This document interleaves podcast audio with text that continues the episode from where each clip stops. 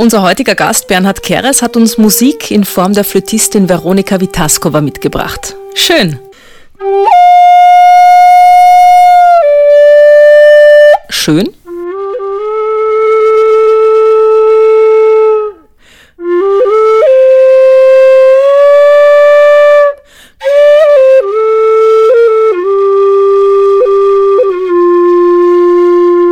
Ja, das ist die Frage aller Fragen hier im Podcast. Ist das für uns alle gleich? Gibt es für Schönheit eindeutige Kriterien? Und wie lassen sich diese auf Organisationen umlegen? Schon bei sowas wie Musik ist das ja gar nicht so eindeutig. Hast du jetzt die Augen geschlossen gehabt? Schon, gell? Mhm. Das hatte was sehr Trauriges, finde ich. Findest du? Ja, findest du nicht? Na, gar nicht. Okay. Na, gar nicht.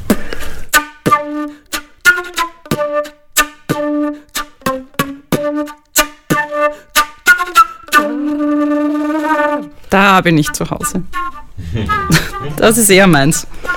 Wie geht's dir, Lothar? Gut. Es waren drei sehr unterschiedliche Melodien, aber alle haben was Berührendes gehabt für mich. Würdest du sie alle drei als schön beschreiben? Ha, die zweite würde ich uneingeschränkt als schön beschreiben.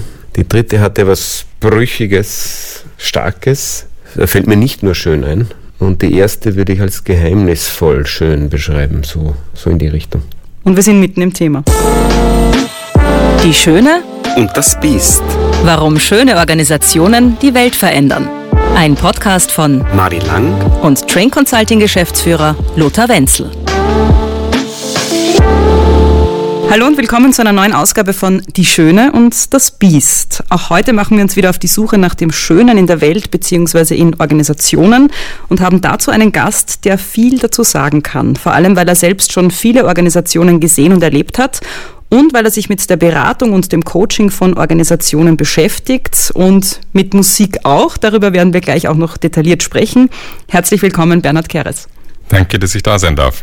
Danke auch nochmal an dieser Stelle an die Flötistin Veronika Vitaskova, die uns in diesem Gespräch auch ein bisschen noch mit ihren Flöten, es sind nämlich wirklich mehrere, begleiten wird und äh, generell auch in Zusammenarbeit mit dir, Bernhard, das hörbar macht, was du so im Coaching mit äh, Menschen erarbeitest, oder? Kann man das so sagen?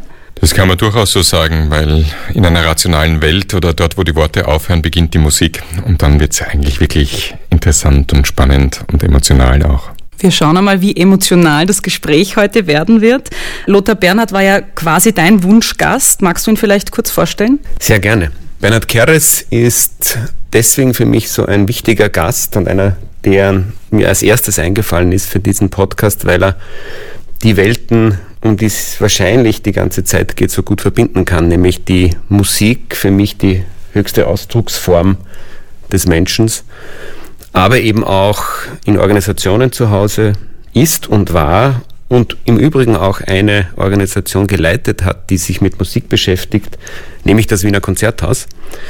Nebenher war er dann auch noch Opernsänger, hat dann aber sehr früh erkannt, hat er mir erzählt, dass eigentlich in Organisation das Managen, das äh, Unterstützen von Musikern mehr interessiert und hat auch ein Technologieunternehmen geleitet als CEO und ist jetzt einer der wichtigen Unterstützer von Musikern und gleichzeitig bringt er seine Ansätze auch in Form von Coaching, Teamentwicklung, Management in Organisationen ein und da treffen sich unsere Felder natürlich wieder wunderbar und deswegen ist er da. Da gibt es also einiges zu besprechen heute, glaube ich. Beginnen wir vielleicht mit dem Grundthema, ähm, auf dem der Podcast auch hängt, nämlich die Schönheit in Organisationen und was das alles bedeuten kann. Vielleicht brechen wir es herunter.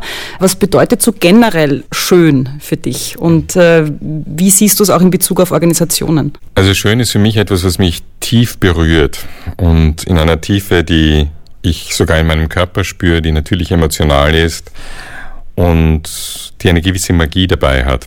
Schön ist nicht nur etwas, was schöne Formen hat oder Rundungen hat, sondern auch, wie der Lothar vorher gesagt hat, durchaus manche Brüche hat, weil diese manchen Brüche erlauben dann diese Schönheit auch noch mehr zu genießen.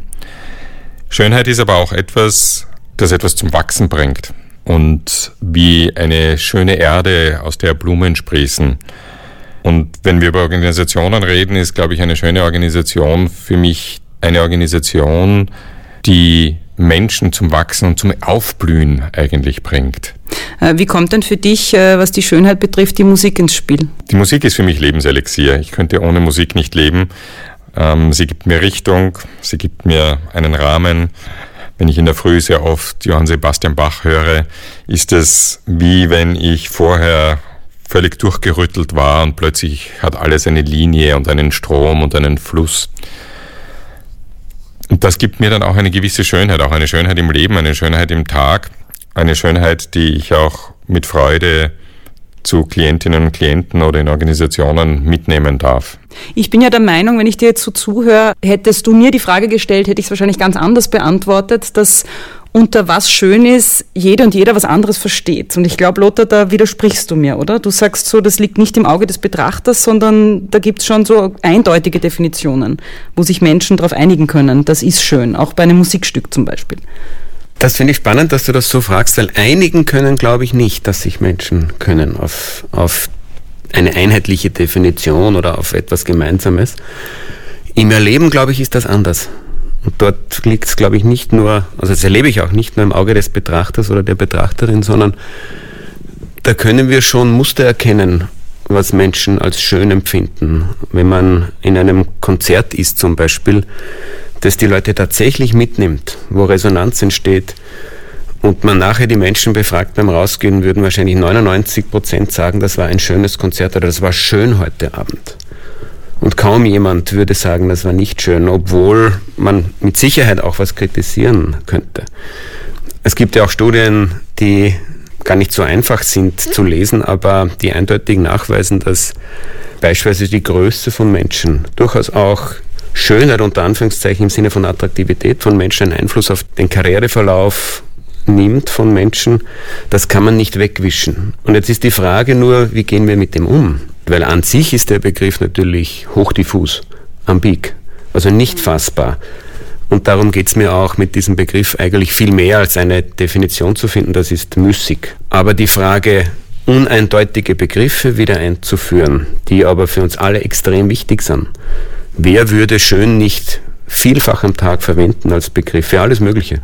Das ist mir wichtig, weil in einer Welt, die so komplex geworden ist, so schwierig zu erfassen, brauchen wir auch Sprache, die dem gerecht wird, nämlich Uneindeutigkeit. Und dort will ich hin, dass wir uns mit dem zu beschäftigen wieder beginnen.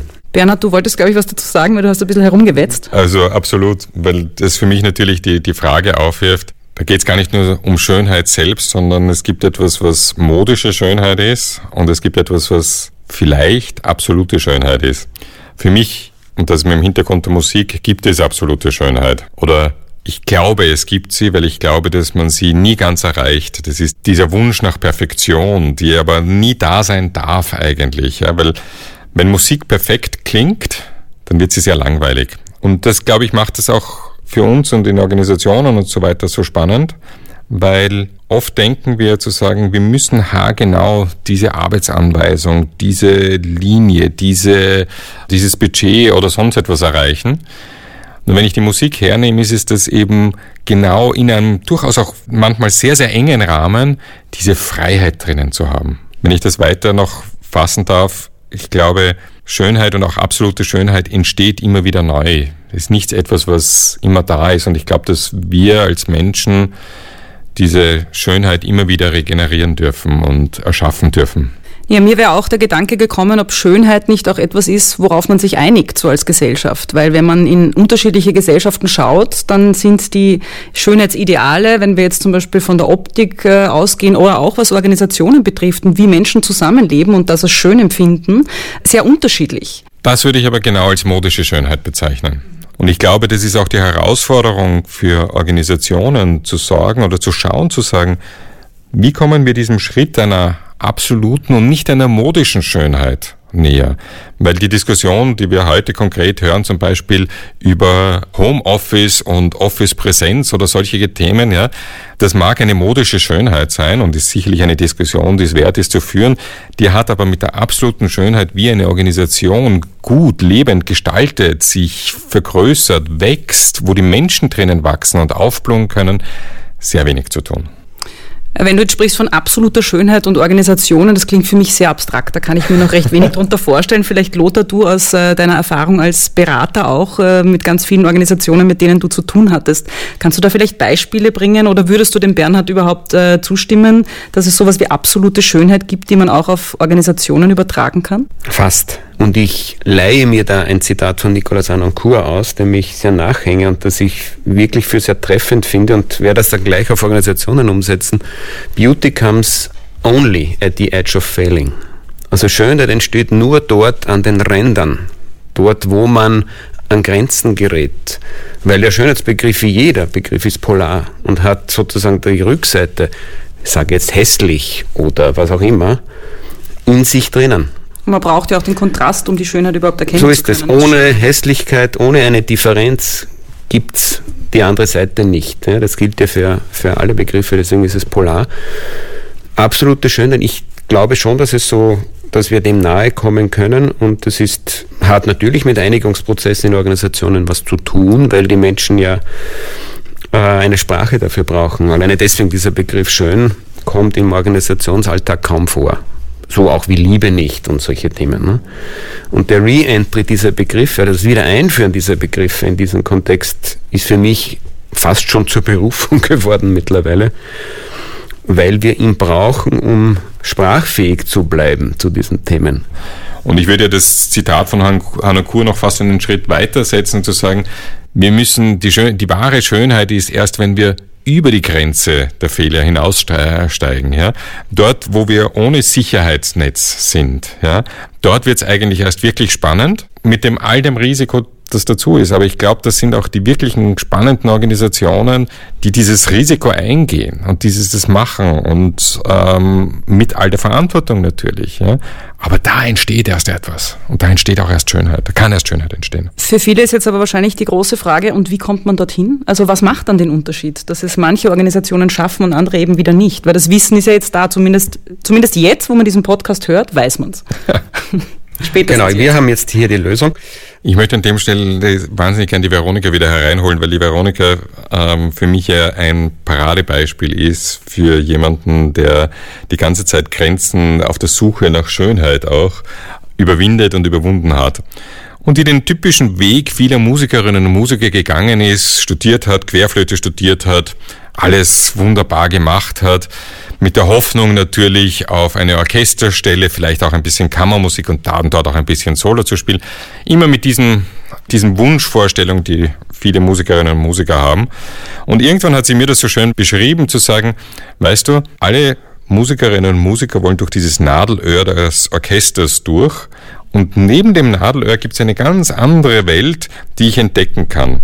Und so spielt sie heute, ich weiß nicht wie viele Flöten, 60 oder so etwas? Um die 70. Um die 70 in der Zwischenzeit, es werden regelmäßig mehr. Es gibt nichts, was für sie keine Flöte ist, solange es ein zylindrischer Körper ist. Und ich würde eigentlich gern die Veronika einladen, mit uns hier einfach ein bisschen so eine Grenze, eine musikalische Grenze ganz kurz auszuloten. Jetzt bin ich gespannt.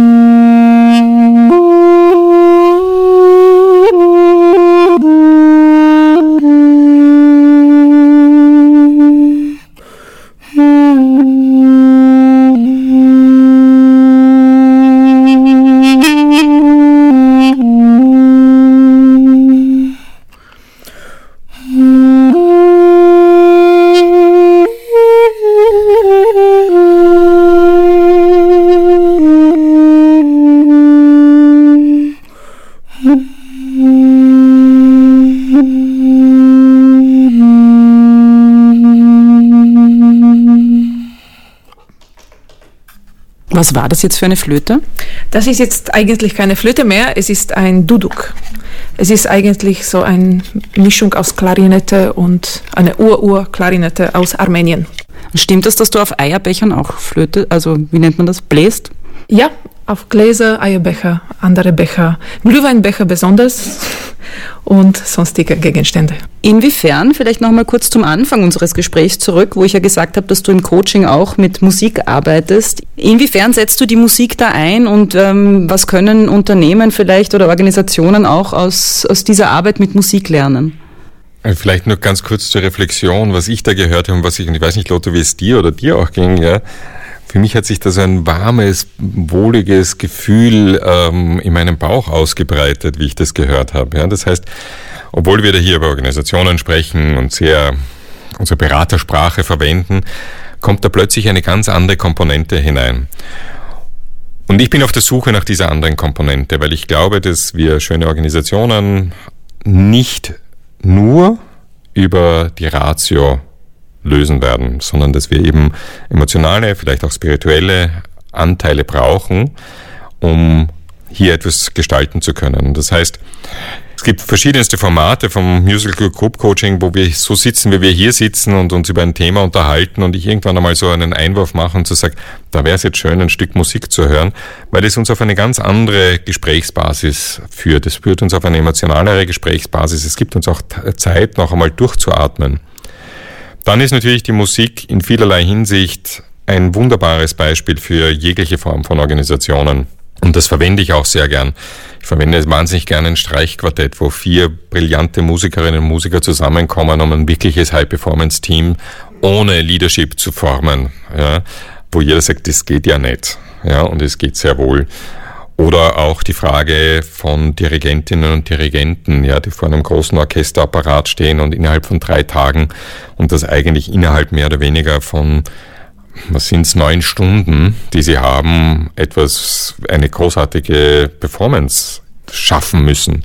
Das heißt, die arbeiten in einem zeitlichen Rahmen, in einem Korsett, das so eng ist und schaffen es dann am Konzert einfach eine Spitzenleistung gemeinsam zu bringen.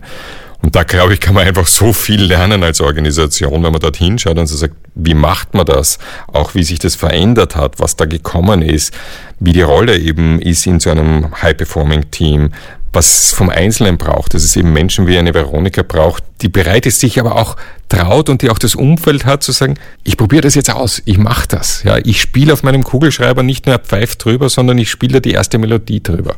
Was mir da jetzt sofort gekommen ist, ähm, das klingt alles total nachvollziehbar. Ich kann nur nicken und denke mir, ja, so, das ist sicher der richtige Weg oder das ist ein Weg, der uns zu schönen Organisationen und vielleicht auch zu einer schöneren Welt bringen kann. Ich bin jetzt nicht so involviert in Unternehmensberatung. Ich kenne Unternehmen oft nur von außen oder sehr peripher, nehme sie aber oft äh, wahr mit sehr starren Strukturen, sehr verkopft. Das, du hast jetzt das Wort Spiritualität eingebracht. Ist das vielleicht das Problem, dass wir ähm, Organisationen und die Arbeit darin zu verkopft denken und das und eben Musikerinnen und Musiker wie du sie jetzt beschreibst, im Streichquartett, immer beides vereinen und dass es deshalb funktioniert ohne Leadership? Also absolut. Ich glaube, dass Organisationen viel, viel zu verkopft sind und dass wir in einer Welt leben, die zu verkopft ist. Ja? Wir leben in einer Welt, die von Zahlen, Daten, Fakten ähm, getrieben wird und wir glauben, dass Zahlen, Daten, Fakten die einzige Wahrheit dieser Welt sind. Ja? Zahlen, Daten, Fakten sind keine Schönheit. Ja? Und, und für manche schon. Für Informatiker. Ja, aber für Informatiker ist ein gutes Beispiel. Also ich habe jahrelang durfte ich unter technische Unternehmen leiten und da wird ganz klar bei den guten Informatikern, bei den guten Codern unterschieden, was schöner Code ist und was nicht schöner Code ist.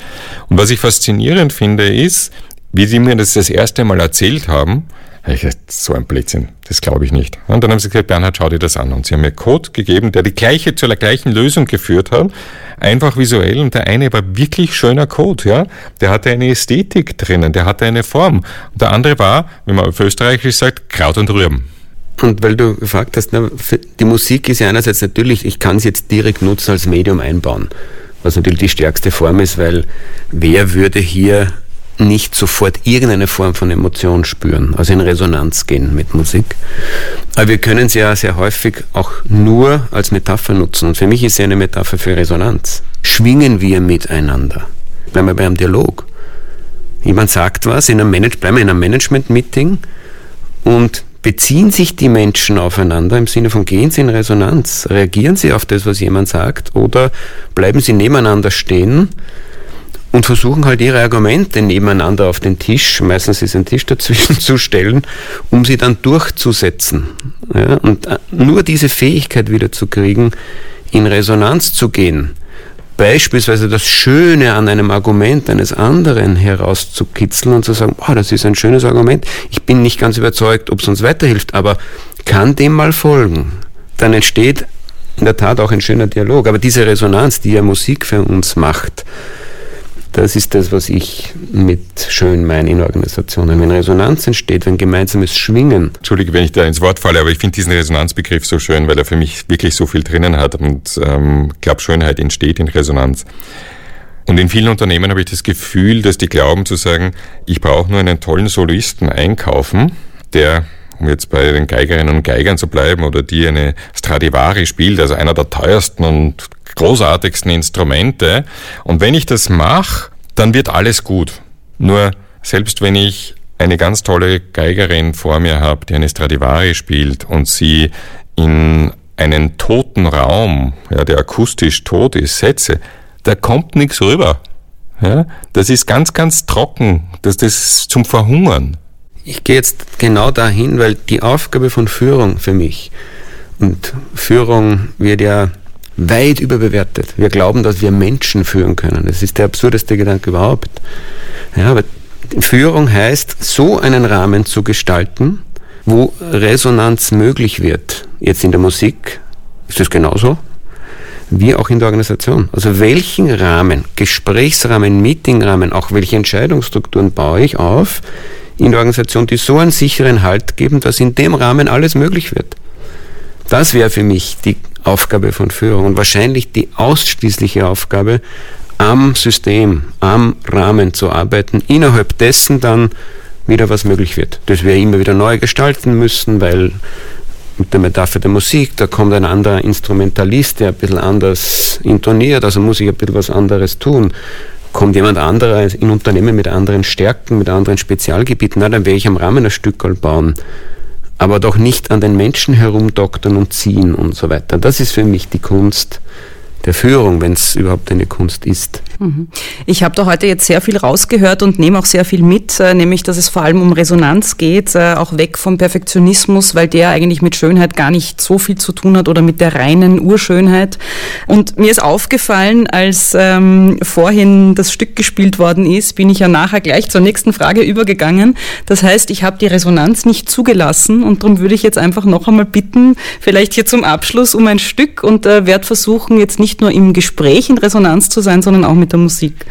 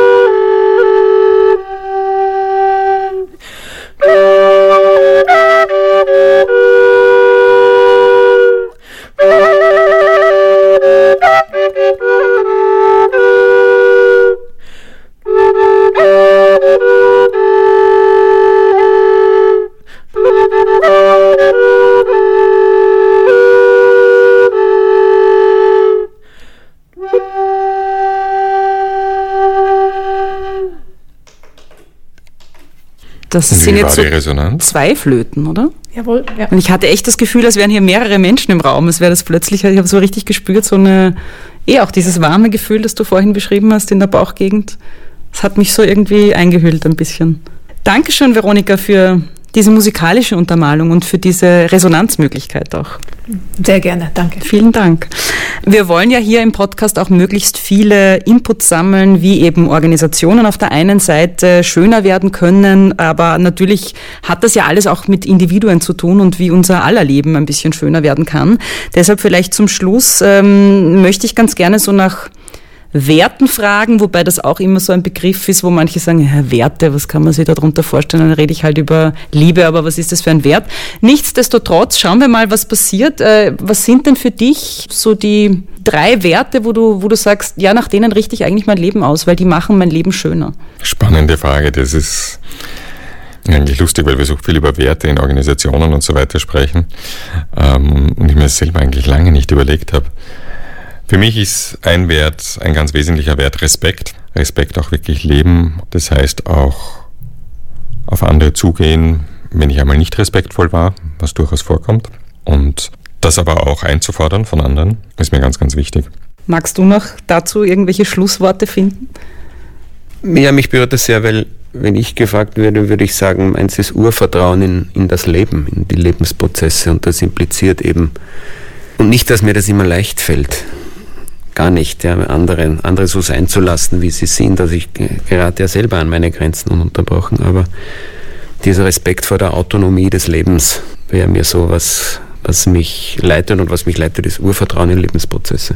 Ich werde diese Frage nach dem Wert ja übrigens jedes Mal stellen und ich bin ja der Meinung, dass sich Werte auch verändern können und ich bin schon sehr gespannt, ob du dann immer Urvertrauen sagen wirst oder ob sich das vielleicht im Laufe dieser Podcast-Gespräche dann auch ändern wird, weil wir ja hier wahnsinnig viele Inputs kriegen, auch von unseren Gästen und Gästinnen und ähm, ja, das auch sehr zum Nachdenken anregt und ich finde es ja nicht so einfach, solche Fragen zu beantworten oft.